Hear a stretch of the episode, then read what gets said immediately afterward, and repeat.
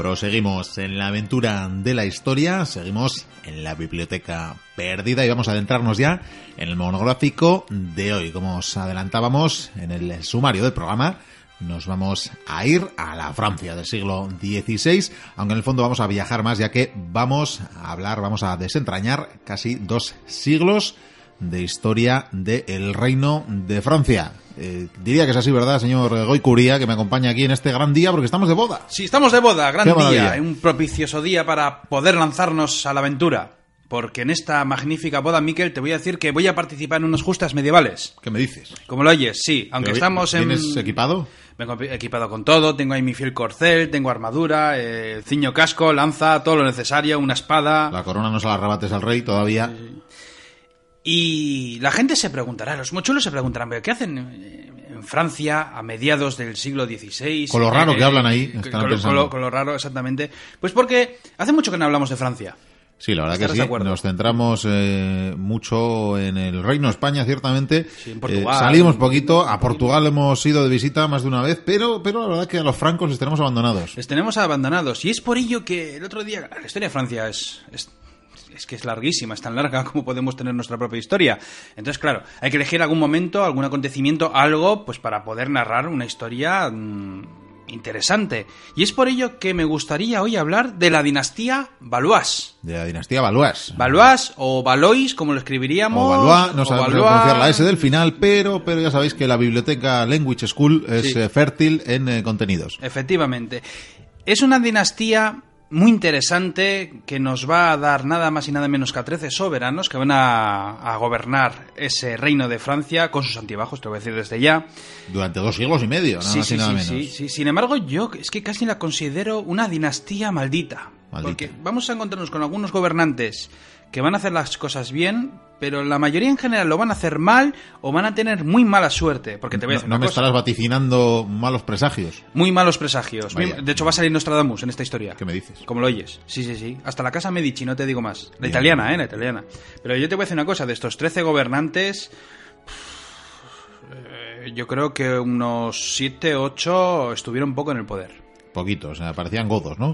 Eh, no, no tanto, porque los godos creo que tienen el récord Guinness. Tienen, pero... tienen, tienen récord. Estos, en todo caso, eran una rama de otra dinastía también muy característica y muy renombrada como los Capeto, ¿no? Efectivamente, porque la... Bueno, de hecho, cuando guillotinaron a, Lu- a Luis XVI, le guillotinaron llamándole Capeto. Eh, O sea, se, se manteniendo. Pues sí, la verdad es que es una. Sin embargo, la historia de esta dinastía, de esta familia casi casi, va desde 1328 hasta 1589. Y si es tan famosa, yo creo que es eh, por dos personajes en concreto. Uno por Francisco I, el cacareado, el gran rival de- del rey Carlos I de España y V de Alemania, Efectivamente. eh, cuántas batallas, cuántas guerras y las perdió todas el hombre. Y según, por, por último, eh, seguramente el, el otro más importante, el otro personaje más interesante, probablemente su, su hijo menor.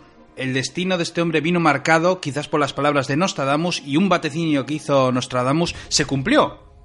Se cumplió a costa de, de este soberano, lo cual le hizo muy famoso porque fue el vaticinio, el primer vaticinio que hizo y que se cumplió y mientras él estaba vivo y todo el mundo lo pudo ver. O sea que, y era complicado de hacer. Y mira que él se dedicaba a otras cosas, ¿eh? Pero Sí, tenía sus... a muchas, de hecho, algún día. Tenía sus hobbies. Es verdad. Pero bueno, no que hacía de todo. La verdad es que un personaje. Era un homo, sobre todo un homo universalis, ¿no? De estos que Sí, mentamos sí. de vez en cuando. Empezamos por el principio. Empezamos por el principio, que creo que es el primero Felipe VI. Antes quería dividir eh, esta historia. Porque esta saga familiar eh, la podemos mm, trocear en tres pedazos. En un lado tendríamos lo que se llaman los Valois, o sea, los Valois directos, que va desde 1328 hasta 1498, o sea que es el periodo más largo, que nos van a dar siete soberanos. Luego estaría los Valois de Orleans, que aquí solamente encontramos a un soberano, que llegaría hasta 1515, y por último los Valois de Angulema, que llegarían hasta 1589, con cinco soberanos que ciertamente mm, creo que tres de ellos duraron bien poco. Vamos allá. Tenemos, tenemos la radiografía. Empezamos con Carlos IV de Francia, que se muere sin dejar heredero varón, ¿no? No, mucho antes. Todavía Mucho antes. Yo ya sabes que yo me pongo aquí. ¿Cómo te remontas? verás, antes de que esta familia llegase al poder en Francia, Estos eh, formaron parte de lo que sería una rama secundaria de los Capeto, como bien hemos dicho, ¿no? Sí. Resulta que este nombre, los Valois, viene precisamente del territorio que gobernaban, porque era un condado, es decir, que hablamos del condado de los Valois, el cual tiempo atrás Felipe III de Francia, aquel soberano, otorgó en 1284 a su hijo más pequeño llamado Carlos. Dijo, bueno, tú eres el más pequeño, pues lo típico, pues te vas a hacer conde de, este, de este territorio. Carlos tenía hermanos mayores, entonces en principio no iba a ser rey. Sin embargo, la historia va a tener muchos tejemanejes. Vamos allá.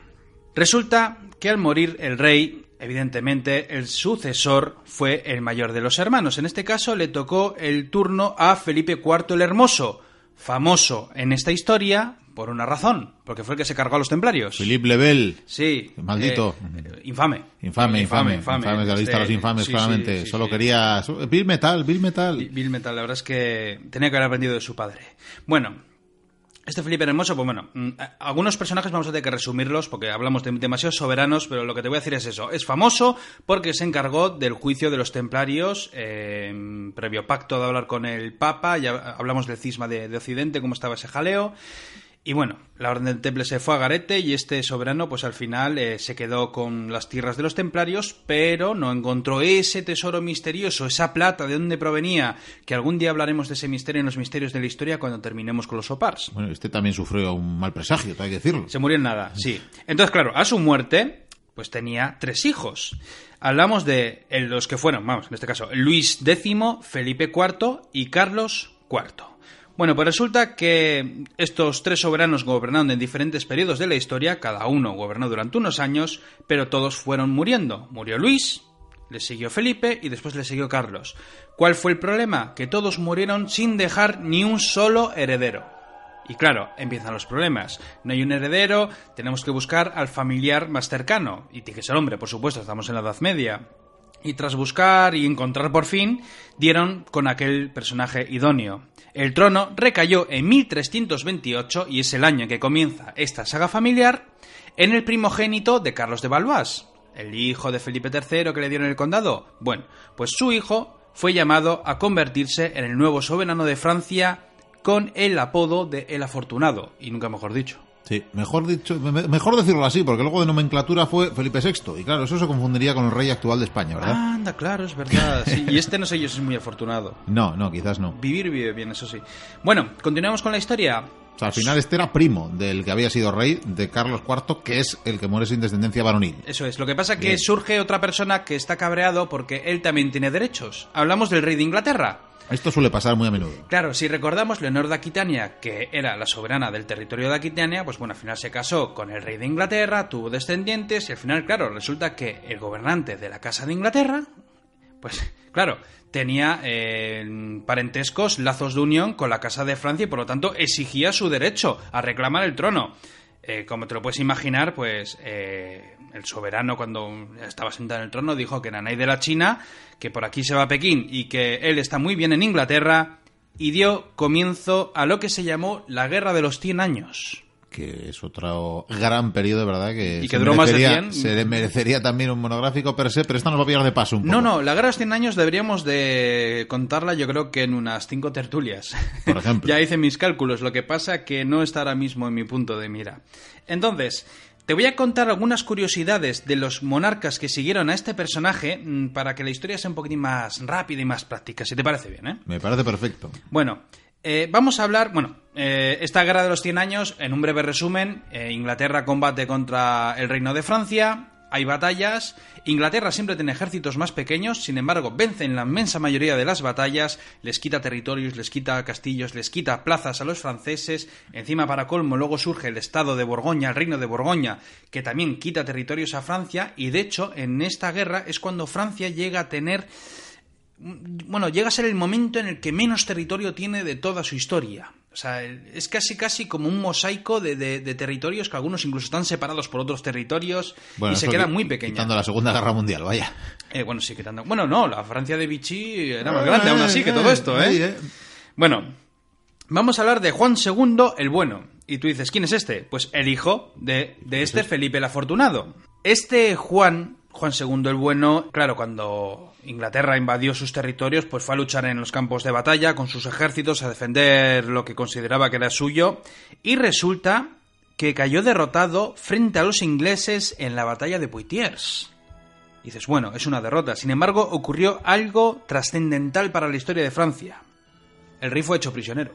No me digas. Sí, le cogieron, le, no sé si le pusieron unas cadenas, pero desde luego le, le llevarían a punta de alabarda y lo enviaron a Inglaterra. Y allí tuvo que ser, bueno, fue obligado a firmar un tratado de paz humillante para Francia a cambio de su libertad. Él tuvo que firmar este tratado, evidentemente, y claro, cuando salió de Inglaterra, tuvo que dejar a sus dos hijos, a sus dos únicos herederos en Inglaterra, como garantía de que iba a mantener esa paz. Claro, entonces ocurrió un problema. Resulta que el primogénito, el mayor de los dos hermanos, se escapó, huyó debió de coger una barca, remó con fuerza, no sé si con algunos esbirros que le ayudarían, y regresó a Francia. Cantando rema, rema. Sí, claro. Y entonces con cualquier soberano pues estaría contento, orgulloso. Sin embargo, eh, parece ser que este soberano eh, era un caballero, sentía el honor. O te vas a volver para allá. No, no, no, no. Lo que hizo fue, se sintió obligado a, regresar por su honor, porque había firmado un pacto eh, con Inglaterra, una firma que, vamos, o sea, ya digo que fue algo lamentable para el reino de Francia, sin embargo, él lo que había firmado lo iba a cumplir. Y fue por ello que se entregó a, los ingleses, y de hecho moriría en Londres. Con el frío que hace por ahí. De verdad. Pero bueno, mira, este desde luego no entraría ni mucho menos en la lista de los infames.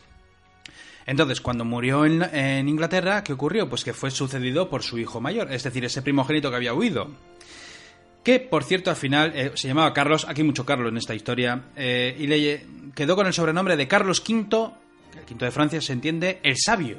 El sabio. El sabio, sí. Gobernó durante un tiempo y cuando murió llegó al poder su hijo, llamado Carlos VI, pero a este le llamaron el loco. El loco. Bien, no, esto mm, desde luego mejor el sabio que el loco. pero desde luego, si un soberano está loco y estamos en la Edad Media, apunta maneras el asunto. El caso, bueno, también le llamaron el bienamado. Pero al parecer tenía un problema. Lo primero, tenía 12 años. Ya. Cuando subió al trono. Y segundo, debía tener una especie de demencia. No sé hasta qué punto, la verdad es que no, no me no lo he investigado porque no me da tiempo a contar la historia de tantos reyes, pero sí te voy a decir que su demencia ayudó a debilitar en exceso a Francia en la contienda, porque la contienda volvió a comenzar, volvió a haber batallas, Inglaterra se, se siguió señoreando de territorios, al igual que Borgoña, que no hacía más que despedazar a Francia echa cuentas de cómo estaba en estos momentos aquel reino tan fuerte, tan, tan famoso. De sí, Magno levantaba la cabeza. O sea, bueno, los, los, estados de, de, Cataluña y de, Aragón respirarían aliviados en estos momentos, porque Francia siempre era el enemigo que cruzaba los Pirineos y que iba por ellos. Bueno, pasaron dos años y se murió. O sea que no, no duró mucho. No, sé si fue por la demencia o porque alguien metió veneno. porque no era tan bien amado. yo siempre digo que se mueren, pero siempre hay veneno, siempre hay espadas donde caerse, ya sabes. La espada donde se cae la gente es una cosa muy habitual en la historia, más de lo que parece. Pero te voy a hablar de, de este soberano, que este sí que fue famoso, Otto Carlos, como no puede ser de otra manera. Hablamos del delfín Carlos VII el Victorioso. Este ya es cuando llega la otra, ¿no? Efectivamente. Aquel que al final fue reconocido y coronado gracias a Juana de Arco, cuya historia algún día también deberíamos traer a este programa. No hemos hablado de Juana de Arco todavía. No, en los archivos de Batir solo. Y la verdad es que con Juana de Arco igual habría que hacerlo también en dos tertulias o tres, porque para hablar un poquitín de las batallas, que ya sabes que entre los temas estrella que tenemos todavía por tocar, como este, y pues las peticiones de los oyentes, creo que tenemos que hacer la biblioteca perdida hasta el año 2234 por lo menos. ¿Y qué vamos a hacer con las 30 tertulias que íbamos a hacer de la Segunda Guerra Mundial? ¿O las 15 de la Primera Guerra Mundial? ¿O es más, todas las tertulias que íbamos a hacer de la Guerra de Independencia?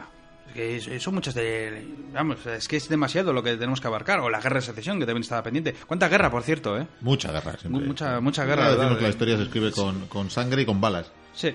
Bueno Juana d'Arco algún día hablaremos de ella.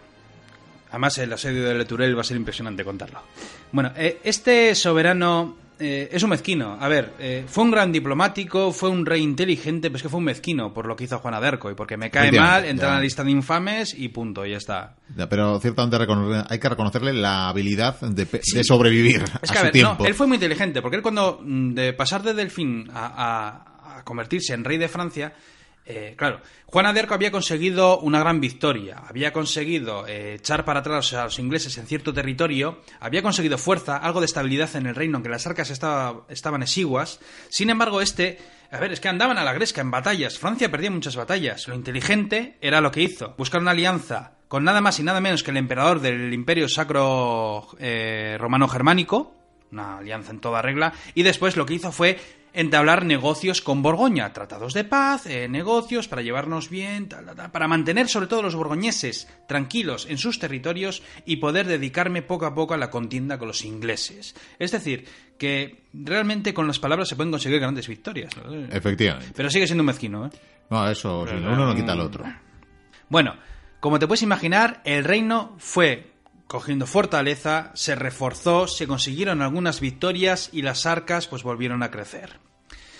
La guerra, por cierto, mm, aún quedaban muchos años de guerra, ¿eh? La guerra parece que no se acababa nunca. Sin embargo, eh, se murió. Se murió y llegó el sucesor, su hijo. Hablamos de Luis XI. Además es curioso porque en la, los Luises. en la guerra, o sea, en la guerra, en la película de Ju- de Juana d'Arco, la última que hicieron, la de Mila Jokovic, Sí. me hace gracia cuando están en la corte. Bueno, Está- eso de Yoko, Yoko, Jovovich, bueno, da igual, no bueno, vamos a sí. entrar en eso. Pero cuando está la madre de Carlos VII, este, el victorioso, y, y le decía al niño que está todo el rato dando patadas a los alabarderos de la guardia y haciendo la puñeta, y Luis, pórtate bien. Es que me hace gracia, porque es que luego es un soberano. que, Y Esas claro. cosas me, me llaman la atención. Son guiños que hacen para, para Vikendi, en el fondo, los Sí, directores sí, saben que a él le gusta. Pero son muy simpáticos. Bueno, eso es como en una peli cuando me oye niño, pórtate bien, y luego ese niño es Calígula. Es que a mí estas cosas me encantan. Bueno, este Luis XI eh, fue quien se mantuvo en pie de guerra durante mucho tiempo con el condado de Borgoña. Cuando ya había cierta estabilidad, eh, este soberano lo que quiso fue mantener una guerra constante con los de Borgoña, aprovechando ciertos momentos de relativa paz con los ingleses para poder presionarles y recuperar aquellos territorios. No olvidemos que mm, creo que la- casi la práctica totalidad de lo que era Borgoña hoy en día es Francia. O sea, fíjate tú de qué territorio estamos Pues hablando. lo que pasa es efectivamente. que, claro, luego pasó a la corona de, de España. Bueno, de- de ahora, ahora que hemos mentado ¿no? a, a Juana de Arco, por ejemplo, eh, eh, se le llamaba la, la Dama de Orleans, ¿verdad? Sí. Pues si mal no recuerdo, Orleans no era parte de- del Reino de Francia en el momento en que ella nació. Así que Eh, no, la llamaban eh, la doncella de Lorena, me parece. Me parece que. Porque ella nació en Don Remy, que era, un era- me parece que era un territorio de Lorena. Pero creo que sí era un pequeño territorio que era de Francia. Lo que pasa que todo lo que tenía alrededor era, era de Borgoña. estaba en una isla. Sí, Vale. sí, no, de hecho tuvo que cruzar territorio, territorio hostil, territorio enemigo para poder ir a ver al rey. Seguimos con la historia, Miquel. Bueno, hubo batallas contra los de Borgoña, escaramuzas, asedios, lo típico. La Edad Media está en todo su apogeo. Y claro, este soberano lo que seguía era recuperar aquellos dominios que, según él, por derecho le, cor- le correspondían. Sin embargo, llegó a caer preso en manos de Carlos el Temerario de Borgoña. Es decir, el soberano que controla los designios del- de los borgoñeses. Y claro, la cosa pintaba mal. Sin embargo, este Carlos, el temerario, pues murió, murió poco después, la verdad, eh, cuando estaba asediando la plaza de Nancy. Y claro, Francia aprovechó ese, esa oportunidad, ese momento, para hacerse con muchas provincias de Borgoña. Desde entonces ya Borgoña ya no sería lo que fue.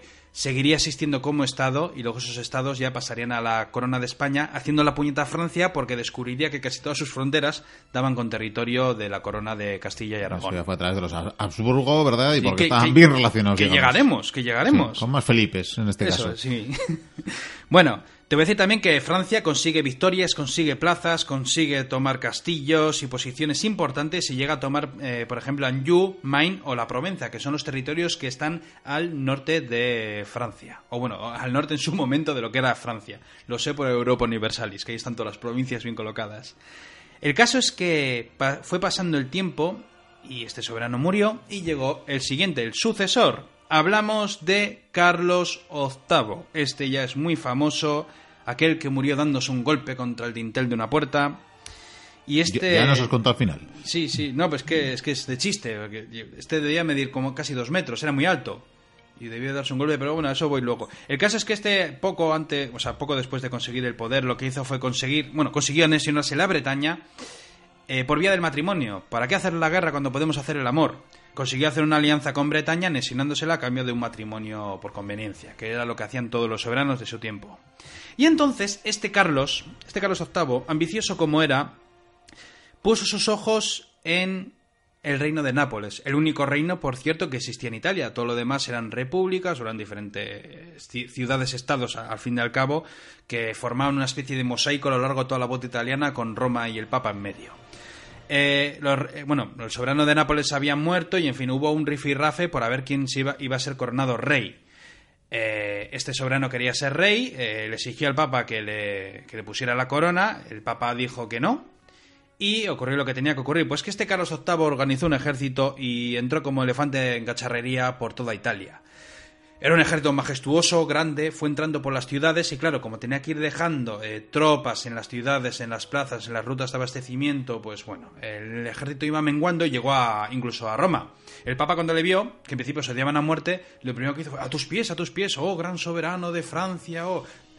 Vamos, le tenía como un libertador y claro, eh, este hombre dijo, bueno, pues ¿para qué voy a andar a malas con el Papa cuando puedo llevarme bien? Efectivamente. De hecho, eh, bueno, sí, iba a comentar que después continuó la marcha y al final llegó a, conquistar eh, la ciudad de Nápoles. Pero entonces ocurrió algo que no esperaba. El Papa estaba haciendo sus triquiñuelas para conseguir que las diferentes ciudades-estados, esas repúblicas de, de esa Italia, pues se hicieran una especie de confederación y aunasen fuerzas para acabar con el enemigo francés. Eh, plazas como Milano, Venecia, incluso Florencia, pues bueno, tenían dinero y podían montar ejércitos. Pero claro, faltaba algo, algo que desequilibrase, que desequilibrase la balanza. Y entonces apareció un señor llamado don Gonzalo Fernández de Córdoba. Efectivamente, porque es que el Papa este mm, era muy bueno en ponerle velas a Dios y al diablo a la vez, ¿verdad? Sí, sí, desde luego, la verdad. Y bueno, mm, resumiendo, eh, Nápoles y otros estados italianos piden ayuda a España. España envía a don Gonzalo Fernández de Córdoba con un ejército pequeño, pero con muchas ideas. De hecho, la primera batalla la perdieron. Sin embargo, fue la última. Después, don Gonzalo aprendió bien la lección, comenzó a avanzar con sus ejércitos. Pero yo tengo un ejército. O sea, cuando llegaron las tropas de España, bueno, de España en este caso, creo que era, la inmensa mayoría eran. De Aragón. Eh, sí, uno, o sea, tenía mucha tropa de Aragón, incluso había mil arcabuceros de Vizcaya, en fin, era una amalgama de tropas, pero cuando llegaron a las playas y los de Nápoles les vieron, bueno, también con sicilianos que llevaban un buen contingente, de hecho, eh, se quedaron a cuadros. ¿A dónde vais? ¿A dónde vais con, ese, con esa tropa a vencer a los ejércitos de Francia, veteranos en una guerra de 100 años? Claro, lo que no sabían es que los otros venían de una guerra de, de 800 años. Efectivamente. Entre, los moros y entre todos. Ya el gran capitán tenía galones, ¿verdad? Sí, No, sí, sí, sí. La verdad es que un día hablaremos de él largo y tendido. Bueno, el gran capitán empieza a cosechar victorias. Eh, eh, ¿Cuántos personajes tan eh, insignes en estos 200 años de historia francesa, eh? La verdad. sí, sí, uy, los que nos quedan. Los que nos quedan, te lo voy a decir. O sea, bueno, que me estoy liando, Miquel. Vamos allá. No te líes, no te líes. Sí, sí, sí.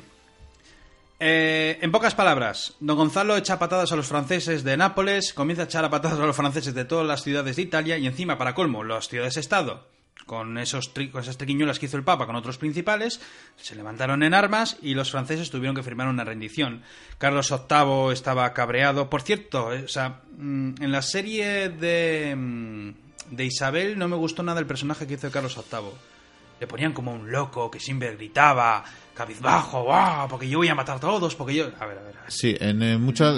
La verdad que sí, que en esa serie en particular tienen la mala leche de que el que es el enemigo le tienen que caracterizar como... Excepto a la corona de Portugal. Como un infame, ¿no? a los portugueses les pone bastante bien, pero a los franceses muy mal y la verdad es que no me gustó, porque este personaje hizo, hizo las cosas bien. Lo que pasa que es que no contaba con un gran capitán entre sus filas. lo que tienes. Si el conquistador es propio, le pintas de maravilla. Si, si no, si es ajeno, pues, en fin. Algún día hablaremos de la serie Marco Polo, por cierto, es la última que he visto histórica, o con con supuestos visto, visos históricos. ¿qué tal? Y es gracioso porque, claro, ponen a los chinos como, como, como, como el enemigo. Sí, ¿eh? Y como locos. y también el líder es el enemigo ¿eh? y tal, claro. Y los mongoles son como, en fin, la civilización casi casi. Así, ¿eh? Y los aperturistas y los cultos. Sí, sí, supuestamente cuando fue Marco Polo todo era el imperio mongol ya. Bueno, estaba dividido en los canatos. Quedaba, al sur de China, quedaba al sur de China. Hombre, sí, pero bueno. En fin, continuamos. Pero otro día hablamos de esta serie, que además nos lo pidió un aviente. Bueno, este soberano eh, fue a pasar por una puerta y se murió. Se dio un golpe. No había espadas, había dinteles. A veces, a veces pasa. Tenían que buscar un sucesor y apareció la figura de su primo Luis XII, que por cierto, este, como era, eh, no era descendiente del anterior soberano, pero sí era un primo suyo, resulta que inauguró el solo y con su muerte se acabó, la rama de los Valois de Orleans. Bien, bien, tenemos una, rama breve. Breve, pero dura. ¿Dura por qué? Pues porque, mira, este personaje de joven eh, había participado en algunos levantamientos nobiliarios en contra de, de- de la corona de Francia, ¿eh? O sea, que era un, un rebelde que, que luchaban contra, contra el soberano. Y claro, cuando ya le pusieron como rey, pues lo primero que hizo para afianzar su poder pues fue casarse con la viuda del anterior monarca. Bien, es un buen plan. Claro, así queda bien delante de todos. ¿Y después qué es lo que hizo? Pues una segunda invasión italiana. Es decir, que al anterior monarca no la ha conseguido, pero yo sí la voy a conseguir. ¿Por qué? Pues porque voy a llevar un ejército más grande. Y en esta ocasión voy a hacer ciertas alianzas de lo más interesantes. Roma con lo que tú fuiste. De verdad. Y fue por ello que, de, bueno, de hecho, lo primero que hizo fue ir a por Milán. Milán, gobernada por la familia Sforza, pues no era capaz de, de- de frenar lo que venía. Por cierto, una de las ciudades más ricas del momento. Eh, Milán cayó, bueno, las plazas bueno, fueron conquistadas prácticamente sin ningún problema. Eh, de hecho, ahí estaba Savonarola, en Florencia, ab- abriendo los brazos, considerando que este monarca era el El Mesías, Salvador, sí. Salvador. eh, sí, sí.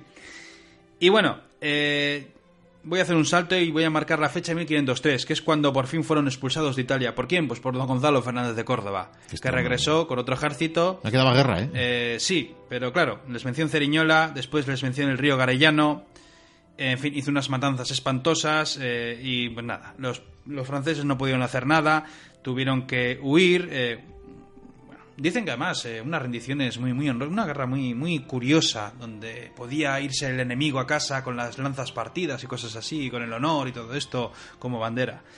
El caso Me- es que... Mejor perder el honor que no la vida. De verdad. El caso es que los franceses eh, dejaron a un lado Italia. Se acabó las ambiciones italianas, no en cambio Milán. Y siguieron ocurriendo problemas en, en el reino. ¿Por qué? Porque había perdido esta guerra, había tenido muchas bajas, el dinero se había perdido en una campaña militar que falló. Y entonces, claro, tanto los ingleses como los suizos comenzaron a invadir Francia aprovechando esta debilidad. Los ingleses aquí son unos perros, la verdad, porque eh, Enrique VIII, yo me acuerdo en, en- en la serie de, de Carlos V, por cierto, el personaje que hace Enrique VIII es para, es para, para ahogarlo. La serie de Carlos V de Televisión Española. Sí, la no la he España, visto. bueno, no, sí, no de la he visto. Bueno, eh, el caso es que eh, Enrique VIII es muy chulo y se cree que, que- tiene una gran nación, que, vamos, que él está al igual que todos los monarcas. De hecho, él llegó un momento que incluso quería ser emperador del Sacro Imperio Romano Germánico. Eh, a ver, el inglés lo que hacía era aguardar y se aliaba con unos, se aliaba con otros. Y lo que siempre hacía era procurar entrar en conflicto cuando entraba con otro compañero, es decir, con otro aliado, véase España o Francia o quien fuera, para luchar. En este caso, bueno, fueron ahí. Hubo batallas y entonces, claro, este soberano, ¿qué es lo que hizo? Pues casarse con una de las hermanas de Enrique VIII. ¿Para qué? Para lograr una paz con los ingleses. Una paz que más adelante se rompería, como te puedes imaginar. Por último, te diré que este soberano murió sin descendientes. Y entonces el trono fue a parar A Paco, por fin Paco. Sí, hablamos de aquel que inauguró la rama Valois Angulema, su primo y yerno Francisco I. Un personaje que tampoco me ha gustado nada como lo han puesto en la serie, porque yo me lo imagino desde luego más serio. Este ya le va a dar cierta estabilidad al país, ¿verdad?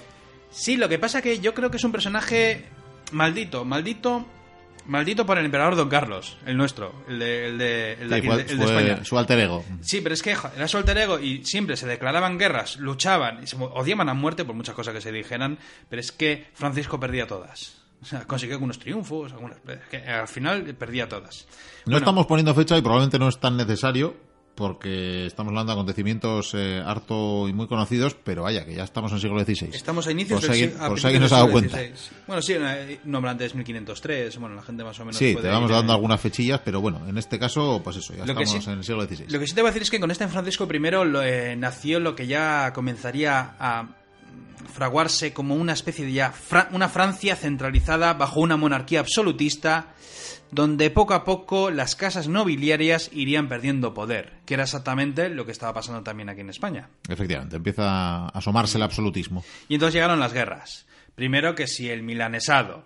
eh, hubo batallas, hubo escaramuzas. De hecho, eh, llegó un momento en que incluso ayudó. En 1512, por ejemplo, se conquistó Navarra. Entonces, claro, lo que hizo este soberano fue ayudar a los navarros a reconquistar eh, el reino perdido. Y de hecho les costó un huevo, porque tanto navarros como franceses se pertrecharon en algunas plazas que, vamos, lo- los castellanos se las vieron y deseaban para, para conseguir rendirlas.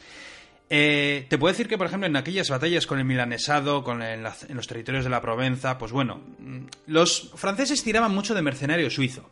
Y entonces, por ejemplo, llegó la batalla de Bicoca en 1521-22, no me acuerdo muy bien ahora, se acordaría más el vizcaíno, pero no está con nosotros.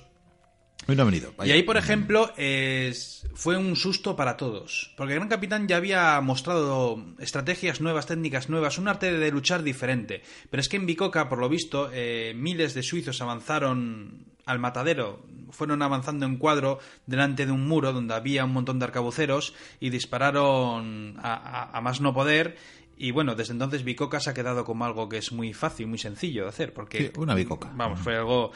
eh, luego, claro, eh, el- Francisco estaba perdiendo las guerras y fue entonces cuando eh, organizó una segunda guerra para conquistar de una vez el milanesado, que por supuesto Francia, esa España también lo ambicionaba. Y de hecho, al final eh, ocurrió lo que tenía que ocurrir, la batalla de Pavía, donde el mismo monarca comandaba sus ejércitos. En aquella batalla incluso llegó a hacer una carga de caballería de esas espléndidas al estilo Edad Media de esa guerra de los 100 años, él comandando a su caballería.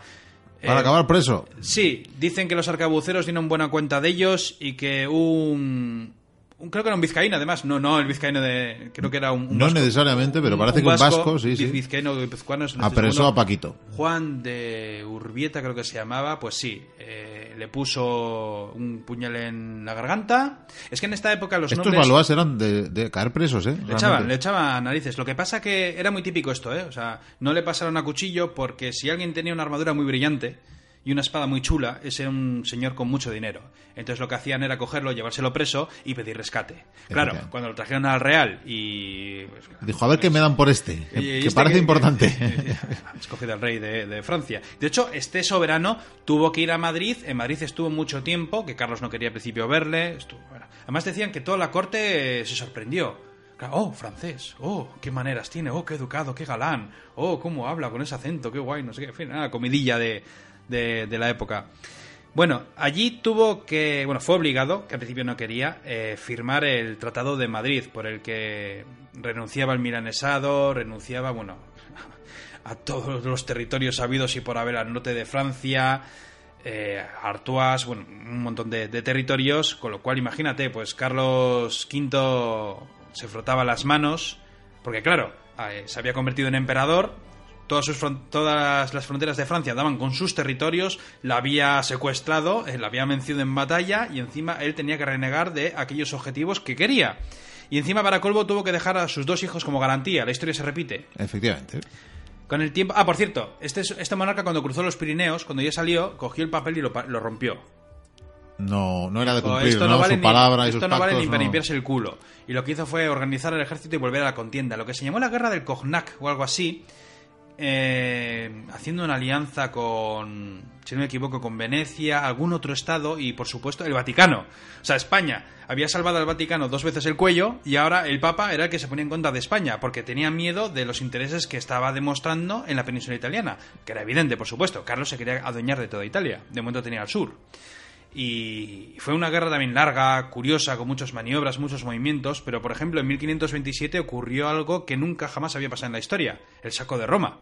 Importante. Sí, además el Papa se tuvo que esconder en la fortaleza de Sant'Angelo, Angelo, sí, sí. esperando. Esto, por cierto, lo escucharemos más adelante en la biblioteca perdida, pero no puedo decir nada más, es un secreto. No me digas que el... No, eh, ah, Ah, no sé, ah, no sé, ah. yo eh, no, no, sé. no se sabe. Sé. Bueno. No se sabe.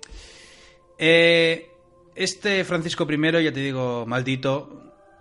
Maldito digo por Carlos. eh, Sí, sí, sí. lo, lo mal que le fue a este hombre. La verdad es que lo intentó, lo hizo bien, pero bueno, no lo consiguió. En fin, eh, se murió. Se murió y resulta que hay una historia curiosa, porque sus dos hijos, aquellos que estaban en Madrid y que más tarde volvieron a Francia, Correcto. pues eh, el mayor iba a ser soberano. Entonces, ¿qué hacemos con el pequeño? Buscar un buen matrimonio. ¿Qué buen matrimonio podíamos conseguir? Mm, mirando a alguien importante. Y fue por ello que se fijaron en Catalina de Médicis, que era una de las herederas de la casa de Medici. Y esta alianza interesaba. ¿Por qué?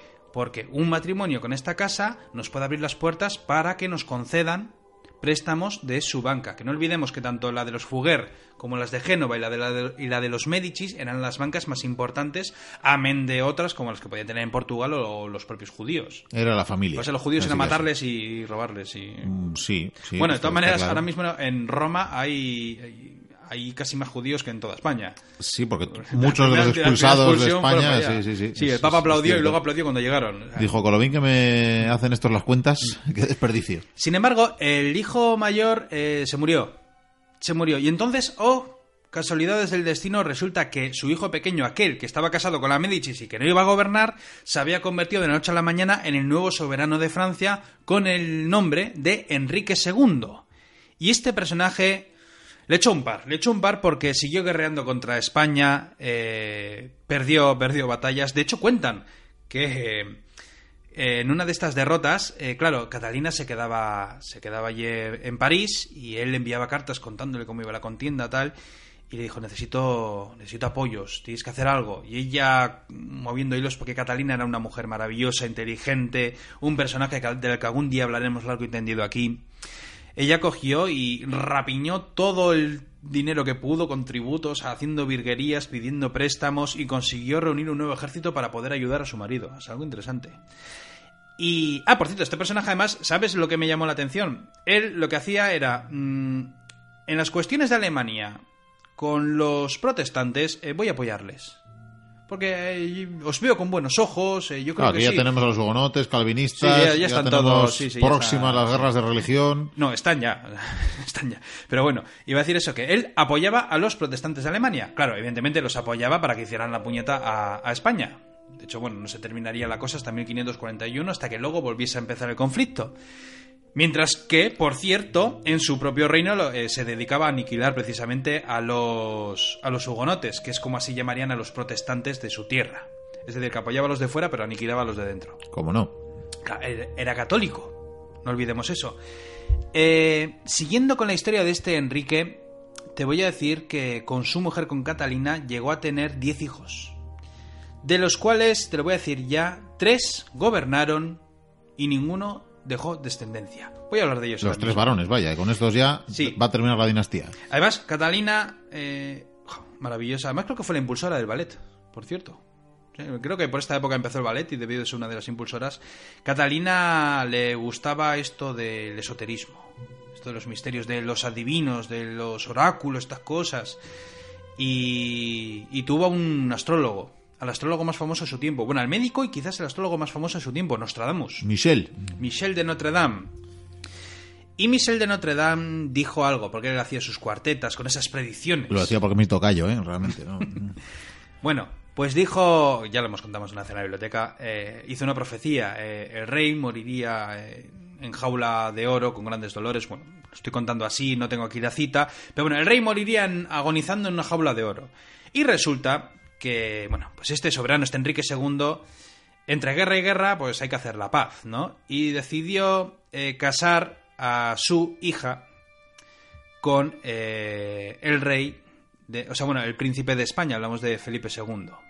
Que por cierto, Felipe II era ya bastante, ma- bastante mayorcito y la princesa esta, pues no sé si tenía 13 añitos, nada. De hecho, Felipe II creo que venía del matrimonio fallido que tuvo con... Con Mary. Sí, con Bloody Mary, con, con María. La de Inglaterra, vamos, eh, porque ella era muy mayor, no podía tener descendencia y al final se murió, vamos. Y este, pues bueno, volvió y el padre dijo, pues te vas a casar con la de Francia y así vamos a tener un periodo de paz. A ver cuánto dura. A ver, a ver. A ver cuánto dura. Tuvo, bueno, luego tuvo hijos con ella, pero bueno, no le fue muy bien. El caso es que en esta justa, eh, este soberano participó, o en esta boda, este soberano participó en unas justas que se hacían en homenaje a los novios.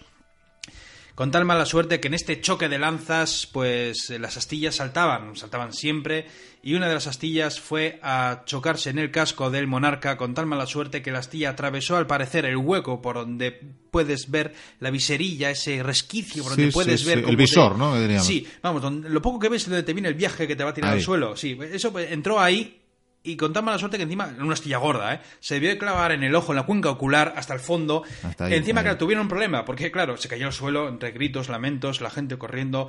Eh, de hecho, eh, por cierto, el que lo derribó, eh, maldito seas astrólogo, qué tan mal. Hombre, si la predijo". culpa será de Nostradamus. Claro, él ya avisó. No, no me digas, por cierto, que la armadura era dorada. El casco era dorado. El casco, el casco, Pero es que claro. encima había un problema, claro. Tú, imagínate, un señor tumbado con, yo qué sé, podemos imaginarnos con un casco de moto, pero un casco medieval que cuesta un... o sea, está ahí fijo, bien enganchado. ahí. Claro, pero claro, si tienes un trozo de madera clavado en el ojo... en No se puede sacar. No puedes sacarlo, ni para arriba ni para abajo. Entonces imagínate, me imagino que se tuvieron que llevar... Al final tendrían que sacar las tillas, no sé de qué manera, con unas tenazas, desangrándose entero en gritos para luego sacar... Bueno, se murió. Se murió. se murió. Porque ahora niños escuchando y se estarán tapando los ojos gritando, no, Dios mío, no Niños, quiero ser rey de. Francia. No, no seréis reyes de Francia. Porque además pierdes la cabeza de una u otra manera. Esto es- fue el- pues el precursor, digamos. Sí. Era una guillotina primigenia. Entonces, se murió. ¿Quién le tenía que suceder? Pues el primogénito. Hablamos de Francisco II, Paco II, para los Sí. amigos. Aquel que se desposó con María Estuardo, que era en estos momentos la reina de Escocia. También otro personaje. Otro, otro gran es que personaje. yo el siglo XVI es que me, me pierdo, la verdad. O sea, me encanta el mundo antiguo, pero reconozco que el siglo XVI, yo creo que por eso cuento aventuras del Vizcaíno. ¿eh? ¿Cuántas Porque es que series es- de televisión se pueden hacer con el siglo XVI, que verdad? es- bueno, de hecho hay una serie con María Estuardo, que no la he visto. Bueno, eh, este monarca gobierna un tiempo y se muere. Lo típico. Aquí no hace falta contar mucho más. Sí, es ley de vida. En Francia ahora mismo hay muchos jaleos entre los hugonotes y los protestantes, que de eso vamos a hablar ahora. Le sucedió el- eh, su hermano, el siguiente, el más mayor, que se hizo llamar Carlos IX. Un personaje interesantísimo. Porque yo creo que tenía momentos de demencia, eh, tenía momentos de lucidez, eh, estaba... Es que no, no- no sé, o sea, este personaje no, no está... O sea, era, vamos... O sea, necesitaría tres psicólogos mirándole todos los días porque era un personaje digno de, de estudio, ¿eh? Y es más, decían que con el tiempo enfermaba, se encontraba mal, decían que... Bueno, le daban ungüentos, tal, para mejorar, decían que sudaba sangre. Sudaba sangre. Sí. Pero entonces eh, no lo podían haber beatificado o algo. Pues fíjate, no, pues eso fue por. eh, me imagino que por lo que pasó después. Este, este personaje, eh, a ver, estaba muy influenciado por su madre. Un poco como en, las peli- en la peli de, Hitchcock. O como, mira, como Seymour Skinner con su madre en Los Simpson. O sea, era. La madre está encima de él y él seguía sus órdenes. Pero tenía momentos extraños. Pero él tenía una obsesión. Él lo que quería era reconciliar tanto a los protestantes como a los católicos de su reino. ¿Para que se lleven bien? Sí. ¿Para que haya armonía? No. Lo que pasa es que, claro, él, eh, Francia está casi siempre en guerra con España. España son católicos. Entonces él, cuando arma sus ejércitos, pues descubre que tiene, yo qué sé, la mitad de la fuerza que son católicos y la otra mitad son protestantes. Y los protestantes no quieren combatir junto a sus compañeros de sus compatriotas católicos. Y algunos... eh, o sea, pero bueno, con los católicos pasaba lo mismo, o sea, es que no querían combatir juntos contra el enemigo español. Y hubo incluso oficiales del ejército de Francia, o sea, personajes importantes que dijeron, "Se- somos capaces de luchar bajo las filas de los católicos españoles antes que juntarnos con nuestros hermanos protestantes. Y con eso queda todo O dicho. sea, lo que era la fe. y Montañas mueve, dicen. quería arreglarlo, quería solucionarlo. Y fue por ello que para reconciliar ambas partes eh, decidió hacer una boda. ¿Qué boda podemos hacer? Pues eligió al rey de Navarra, el que sería, vamos a dejarlo así, Enrique III de Navarra. Es que luego va a cambiar de, de título, ¿vale? Pero no, tenemos a Enrique a III de. Navarra, que por cierto en estos número. momentos es la Navarra que está al norte, al norte de los Pirineos, que hoy en día es territorio de Francia. Porque- que era ducado de Navarra, ¿no? Sí, es que Era- Navarra era muy. No, era reino. Creo que se consideraba reino. Lo que pasa es que antiguamente Navarra es que era muy grande. Es que, eh, claro, ahora tenemos en mente las fronteras modernas, pero antes era muy diferente. Sí, pero hablamos ya una vez pasado el 1512, Eso que ya era con... Vamos, el duque de Han Alba... pasado varias, varias El décadas. duque de Alba pasó por ahí, digamos, a sangre y fuego. Eso es. Y sí, solo quedaba ya... Yo creo que era más bien ducado, ¿eh? Pero bueno, no, no vamos a entrar, que tampoco viene el caso. En estos momentos Navarra es protestante, y es decir, que su soberano también, porque no olvidemos que generalmente cuando un rey se convierte, todo, todo su reino se tiene que convertir a la larga. Son protestantes, entonces la quiere, le quiere casar con su hermana Margarita, o más conocida aquí, curiosamente, por el nombre de Margot, la que sería la reina Margot. Y entonces, eh, bueno, la, la- ceremonia fue en París eh, y en un principio, pues además, mientras se estaba haciendo la boda, o sea, mientras se estaba organizando todo, es que seguían discutiendo sobre los generales, que no voy a luchar con los protestantes, que yo no me junto con los católicos, malditos seáis. Pero bueno, a esa celebración, eh, claro, muchos hugonotes de Francia fueron a París para ver la boda. Claro, porque pues en la Casa Real va a haber un protestante. eh, Esto hay que verlo, vamos a también a celebrarlo. Y miles de hugonotes llegaron a, a las calles de Francia con la esperanza de poder ver la boda desde lo lejos. Y ocurrió que tras la boda, aquella noche de bodas, eso sí que es una boda de sangre. Una boda de cuatro funerales es esto, Sí, es un sí, poco sí, al revés. Se llamó la Noche de San Bartolomé o la Matanza de los Hugonotes. Al parecer, muchos generales, creo que también incluso los hermanos y la propia madre, convencieron a este monarca, que este monarca encima es que se ponía nervioso, se mordía las uñas, pero yo quiero dame. dudaba mucho, era muy indeciso, y le convencieron para que acabase de una vez con los hugonotes. Mátalos ahora que están todos en Francia, que tengan una lección para vol- devolverles al redil y que sepan que aquí los que gobiernan son los católicos. Fue por ello que comenzaron a dar armas a todos los leales, fueron a las calles, porque París estaba completamente llena, había venido tanta gente que todas las posadas, todas las casas, eh, había mendigos por las calles, protestantes, y entonces esta, estos hombres armados que no son ni soldados fueron por las calles armados y fueron preguntando de uno en una, ¿tú eres protestante? Sí, y empezaron a matar a la gente. Matanzas por las calles, matando una y otra vez, entraban en las casas. Claro, los posaderos salían a las calles. En el segundo piso hay cuatro que igual estaban compartiendo cama y subían y los mataban, las calles un río de sangre, no solamente en París, luego hablamos ya de mucha, de otros territorios de Francia. Eh, creo que solamente en París, bueno, es que los números no están muy de acuerdo, no sé si dicen entre 7, 14 mil o en con todo el territorio, miles de personas murieron por la locura de la religión. La verdad que, que sin Inquisición y todo, pero yo creo que muertos por la fe, Francia, el reino de Francia generó más que ninguno otro en toda la historia. Pues, Entre, las cruzadas y los propios, entre cátaros, esto y lo otro, Mm, yo más bien creo que Alemania. también puede ser. Pero bueno, eso eran más las brujas, ¿no? Que les gustaban quemarlas. Alemania. Sí, aunque bueno, no sé, si contamos a los españoles que iban a América, es que no sé si cuenta lo mismo, porque Bueno, no, ahí lo de... las ansias de oro... Eso, eso, lo de la el religión era la excusa. Sí. de, de evangelizar era una excusa. Sí, hombre, siempre iba un cura, ¿no? Pero iba más, yo creo que a santiguar a los soldados que otra cosa. De eso es. Bueno, eh, fueron también a dar a muerte a Enrique III de Navarra, por cierto. Lo que pasa que cuenta la historia, no sé si será cierta, que Margot suplicó a su hermano y le dijo, no le puedes matar la noche de mi bodas. O sea, es lo único que te pido. Está feo. No lo mates. Cosa que ella no le interesaba nada casarse con ese señor, ¿eh? Encima era más mayor que él y tal, y no, no, no quería, pero bueno, ella dijo, es mi marido. Me imagino que él la suplicó. Viuda tan Y- joven, no. Y, y se salvó. Y se quedó como, yo pondría entre comillas, pero vamos, allá, invitado en la corte de Francia, invitado que no se puede ir, eh, vamos, un prisionero en toda regla, pero bueno, se mantiene en la corte. Era una corte eh, hostil, llena de enemigos, porque claro, era el único protestante que había en toda la corte, echa cuentas. Dicen que por y el único que quedó vivo en la ciudad, casi. Sí, casi. pero dicen que eh, con el tiempo se fue haciendo amigo de Carlos IX, de este que no está muy bien de la cabeza. Sí. Que se llevaron muy bien. Lo que pasa que al parecer hubo una intentona para asesinar a este Enrique. No sé si se sabe si era para eh, eliminarle a, a- a Enrique o para matar al propio soberano. No estoy muy seguro. Solo sé que al parecer, eh, como en, el en la película, o en el libro, mejor dicho, del nombre de la rosa, eh, debieron de envenenar un tratado sobre aves y en las esquinas dejaron ese veneno emponzoñoso que estaban las hojas pegadas. Y no sé si fue casualidad o qué, pero bueno, el soberano comenzó a leer ese libro pasando las hojas, chupando ese dedo para poder pasar esas hojas. Y pues ese dedo fue eh, llevando veneno poco a poco a su lengua. Y este soberano, pues, mm, sangró- o sea, sudó sangre. Y entre delirios. Queridos mochuelos, usar, usar de diles para pasar las hojas. Mucho más seguro. Margarita, imagínate, se les están muriendo todos los hijos. Esta mujer no sobre... creo que sobrevivió a, a- todos sus hijos varones, eso ¿Has, desde dicho, luego. has dicho Margarita o Catalina? Perdón, eh, Catalina, sí, perdón. Catalina sobrevivió a todos sus hijos varones. Es algo terrible para ella. Y vio como su marido murió en la justa, bueno, o sea, terrible para ella. Así que se la considera también co- corregente porque realmente parecía que mandaba más ella que los La hijos. ¿no? viuda negra siempre iba de negro desde la muerte de su marido. Decían que iba de negro y luego llevaba esa gola tan espectacular en el cuello.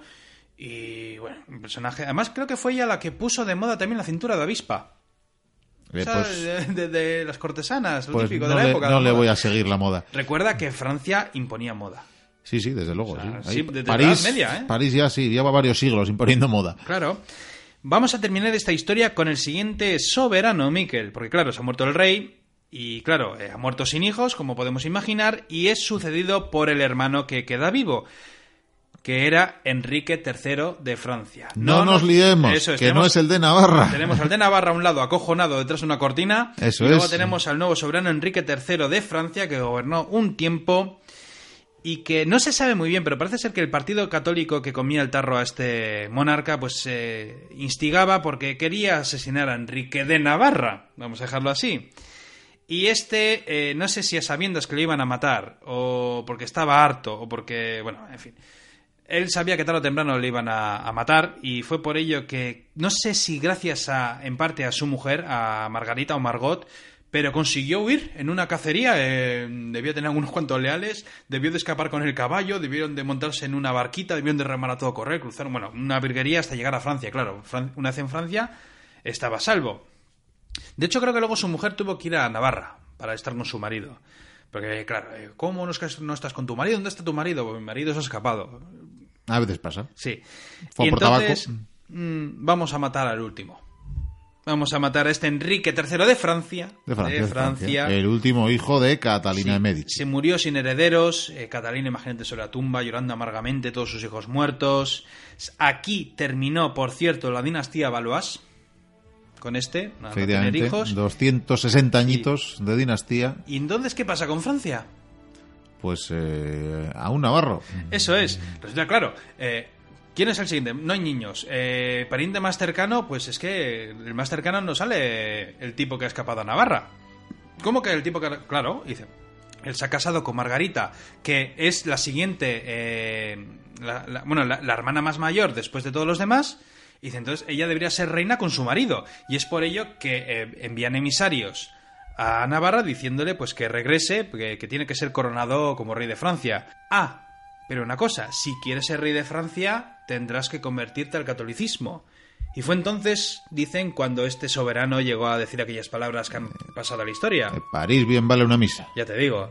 Y fue por ello que fue a París, eh, en una misa, fue bautizado, eh, bueno, renegó de su anterior fe, abrazó el catolicismo y se convirtió en el soberano de Francia junto a su mujer, convirtiéndose en el que fue Enrique IV de Francia, por cierto, feroz enemigo de los españoles también, y Caí III de Navarra. Y Hijo un... príncipe de Andorra, sí, pero... por si alguien quiere saber el chiste de, del príncipe de Andorra. Iba a decir un último dato, Miquel. El primer Borbón de Francia. Importante. Es decir, que de Navarra los Borbones pasaron a Francia y luego, y luego nos vino rebotados con Felipe V, que luego se volvió loco y bueno. Y aquí termina esta historia. ¿Qué te parece?